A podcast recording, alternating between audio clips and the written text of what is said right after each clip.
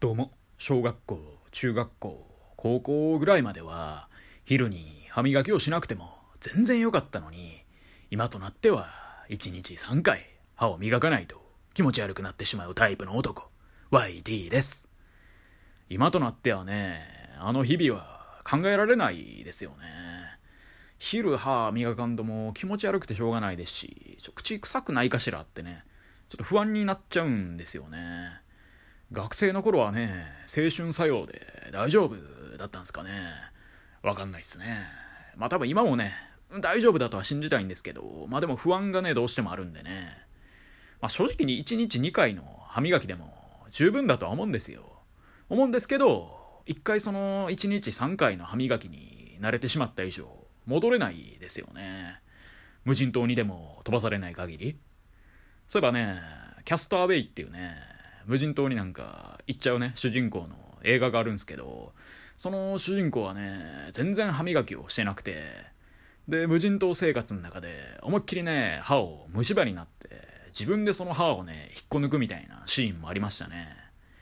いやマジでね歯磨きって大事だよね。なんかああいうジャングルでも木のねツタとか使って歯磨くみたいなそういうやり方もあるらしいんで結局そういうのやらないといけないんでしょうね。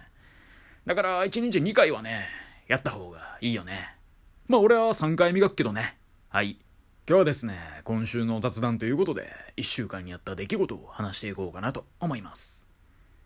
今週はですね祖母の一周期がありまして。でね地元に帰ってましたね。まあそれだけなんですけどね。1月にもね一回地元には帰ったんで何も変わり映えのない感じでしたわ。で親が新しい車を買ったとのことでで私ビビるぐらいね車に興味がないというか、まあ、車とね関わる生活を全然送ってないんでその親が買った新しい車ってのがトヨタの車ってこと以外何にも分かんないですよね。トヨタのね何ちゅう車を買ったんか全然分からんと、まあ、なんか横文字のねなんかいかつい感じの名前の車買ってましたわ。で今時かな、まあ、もっと前からそういう時代だったのかもしれないんですけどカーナビとかってねスマホの USB とかあとは Bluetooth で、まあ、接続してマップ表示したりとか YouTube ミュージックをね再生したりとかできるみたいですね。でね、まあ、我が両親がその設定がねいまいちわからんと。だからやってくれとそう言われて。もうなんか USB がうんちゃらかんちゃらわからねえよと。で Bluetooth に関しても何が何だかさっぱりだみたいなまあそういうわけわからんこと言ってたんで、その設定をね、やりましたね。まあそれにしても、車一つとってもね、便利な世の中ですよね。でも逆にね、思ったのは、こういうテクノロジーが、まあ車に入りまくることによって、逆にね、ややこしくなって事故増えたりしないってことでね。まあ便利なのはいいんですけど、今後もいろいろとね、その機能を足していくとするじゃないですか。でそれによってね運転中逆にパニックになって事故ってまうみたいなね。まあなんかの表紙でなんでしょう車内に搭載してるというか、まあ、スマホつないでるんで Android の携帯だと、えー、Google アシスタントみたいな感じ使えると思うんですよ。それがね走行中にいきなり喋り出してでびっくりしてアクセルを思いっきし踏んでまうみたいなね。なんかそんなことがね起きたりしないのかなと思ってねちょっとね不安になったんですけどね。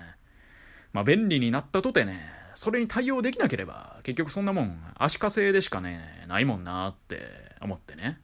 まあそういうケアはねちゃんとできてるんかもしれないですし気憂にね終わってほしいですけどね。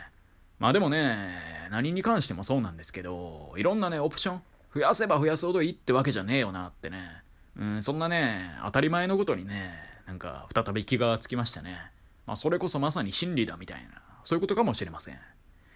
でね、まあそんなこんなで祖母の一周期終わってからはね、せっかくなんで久しぶりに四条河原町に行ったりしてね。四条河原町ってのはね、京都で唯一と言っていいぐらいね、わちゃわちゃしてるエリアなんですよ。人はね、結構多いし、鴨川ではね、相変わらずカップルが等間隔で座るっていうね、そんな伝統芸能が見られましたね。でね、その近くにおしゃれなカフェがあったんで、そこにね、入っちゃったりして、で、私パソコンも持ってたんで、そのカフェでパソコンを開いたりもしちゃったりして。でもね、意外にその日はね、作業がはかどったりもしちゃったりして。普段だとね、カフェですぐに YouTube を見ちゃう私にしてはね、珍しく真面目に作業をしましたね。なんかすごいね、集中できる場所だったんで、スイスイスイスイね、作業できましたね。まあ家の近くにね、あの店があれば、年一で通えますかね。で、結局2時間ぐらいいたのかな。ワンオーダーで2時間以上は座らんといてやって書いてあったんで、まあ一応それを守りまして、まあ2時間以内で切り上げて、で、近くにね、京都にしかないパン屋チェーンって言っていいのかな。うん、静屋がね、あるのを見つけてしまいまして。で、静屋知らん人からすると、何のこっちゃかわかんないですけど、私はね、その静屋で一番うまいのは、ペッパーカルネだと思っていて、で、このペッパーカルネってのは、ちょっと固めのパンに、ボンレスハムと、あと玉ねぎ、それに黒胡椒とマヨネーズベースのソースがね、挟んであるパンで、まあ、抜群にうまいんですよね。で、それとあとは、クリームパンを買いまして、まあ私はね、パン屋に行くことがあれば、絶対クリームパン頼む人間なんでね、普段家で砂糖を全く使わないんで、パン屋のクリーム、それで砂糖をね、過剰摂取するスタイルでやらしてもらってるわけです。やっぱね、クリームパンなんだよな。パン屋行けば絶対クリームパンを見るんだよな。私はね、クリームパン同好会をやってますね。一人でね。そんな感じでまあ、帰宅しました。で、話変わるんですけど、そういえばね、最近 WBC が開幕しましたね。ワールドベースボールクラシックですか。かっこいい名前っすね。まあでも WBC といえばね、ボクシングの団体もあるんでね、一瞬どっちかね、わかんなくなるんですけどね。っていうのは置いときまして。まあ私はね、もともと野球、6年ぐらいやってたんですけど、そんな元野球少年とはね、思えないぐらい全然ちゃんと見てないんで、あんま偉そうなことは言えないですけどね。でも Amazon プライムビデオでなんか放映されてるんで、ちょっとテレビないんでね、Amazon プライムビデオで見てるんですけど、で、ちょいちょい見たんですけど、そういえばね、野球自体見るのがかなり久しぶりだなと思いまして。で、野球の解説ってこんなんなんだなってね、なんか思いましたね。何戦目だったかな王貞治氏がね、解説をやっていて、他にも、あれですかね、えー、稲葉さんと、あとアナウンサーの、まあ、名前知らん方がいて、めっちゃいるなって思いましたね。こんなに解説というか実況必要なんかなってまず思って。で、これは当たり前のことかもしれないですけど、やっぱね、日本人の解説だと思いっきりね、日本びいきですよね。なんか日本すごい、日本頑張れ、日本最高だ、みたいな。それを感じましたね。まあ別に悪くはないんですけど、うん、まあそうやってくれはったらまあいいんじゃないですかねってところで。でも他方でね、今、村上選手がね、あんまり打棒が振るってないというか、調子悪いんですよね。あんま打ててないと。それに対してね、アナウンサーがすごい嫌味っぽく言ってて、で、逆に相手選手がうまくいかなかったところにも嫌味っぽく言ってて、なんかね、言語化しづらい嫌な感じがね、実況聞いてて、感じてしまいましたね。何なんすかね。まあ私があんま感じてないかもしんないですけど、うん、個人的には思いましたね。割と私、そういうスポーツとか、まあ日本をね、応援して当然見るんですけど、でもその中でも割とフラットに見てるんで、実況とか解説とかはね、割と中立で見てほしいなって思っちゃうタイプなんで、まあいいプレーはいいプレー、悪いプレーは悪いプレーみたいな。で、なんかその人に対するね、なんでしょうね、こいつはダメなんだみたいな、そんなのちょっとやめてほしいなっていうかね、全力でやってるわけなんでね、プロとして。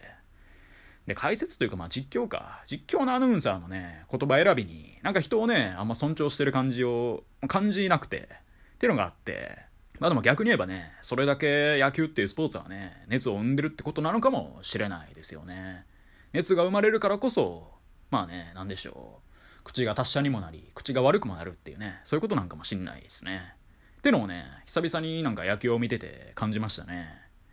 まあでも私結構ね、野球に限らず、サッカーとか格闘技とかも音を消して試合見ることが多くて、まあどないやねんって感じですけど、うん、だからね、こんなでも実況とかなら音を消してみてえなって思う部分は正直ありましたね。なんかあんま聞いてて面白くなかったなっていう。で、これはね、でも中学時代の野球部のね、監督に教えてもらった見方で、スポーツはね、本当に音を消すと、それだけで見え方がね、一気に変わるっていう。目だけのね、情報になるんで、よりその選手のね、動きの質がすげえわかるみたいな、そういうね、教えがあって、確かにそれは本当にそうなんですよね。音聞こえないとね、だいぶやっぱ情報量減るんですよ。減るからこそ、細かいね、動きに目がいって、それがね、面白かったりもするんですよ。うん、だからね、まあやってみてください。とまあそれはそれとして、あ、侍ジャパンのね、メンツって、冷静に考えるとえげつないメンツですよね。投手もね、1戦目が大谷翔平で、2戦目がダルビッシュ有で、で、3戦目が佐々木朗希で、で、4戦目誰なんですかね。ちょっとね、えー、この音声撮ってる段階ではまだわかんないですけど、まあ、山本由伸とかまだいるんでしょやばすぎでしょ本格派右腕しかいませんやんっていう。こんな反則ですやんっていうね。メジャーリーガーでもね、このレベルの選手、なかなかいないというか、うん、全員ね、別にチームのエース張っててもおかしくないレベルですよね。まあ、実際大谷翔平とダルビッシュはね、完全にエース格なんでね、各球団で。うん、すごいっすよね。で、バッターでも3番大谷、4番村上、5番吉田って、反則ですやんっていうね。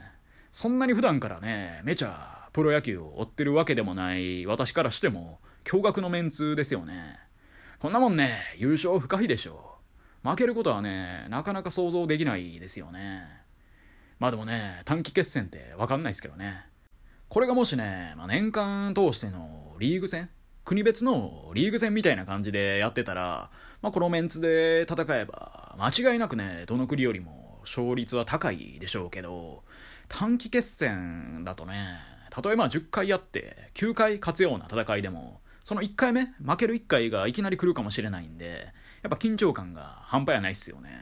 やっぱ一つのね、負けの重みがすごいあるんで、だからこそ2009年でしたっけね。イチローのあの奇跡のね、センター前ヒットとか、ダルビッシュのね、とんでもないスライダーとかね、なんかすげえ覚えてますもんね。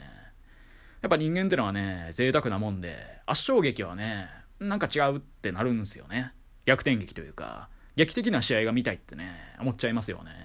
ドラマチックな方が記憶に残るっていうね。うん、まあ、今回のね、WBC でも、やっぱそれをね、期待する自分がいますし、そんなシーンをね、見逃さないようにしたいっすよね。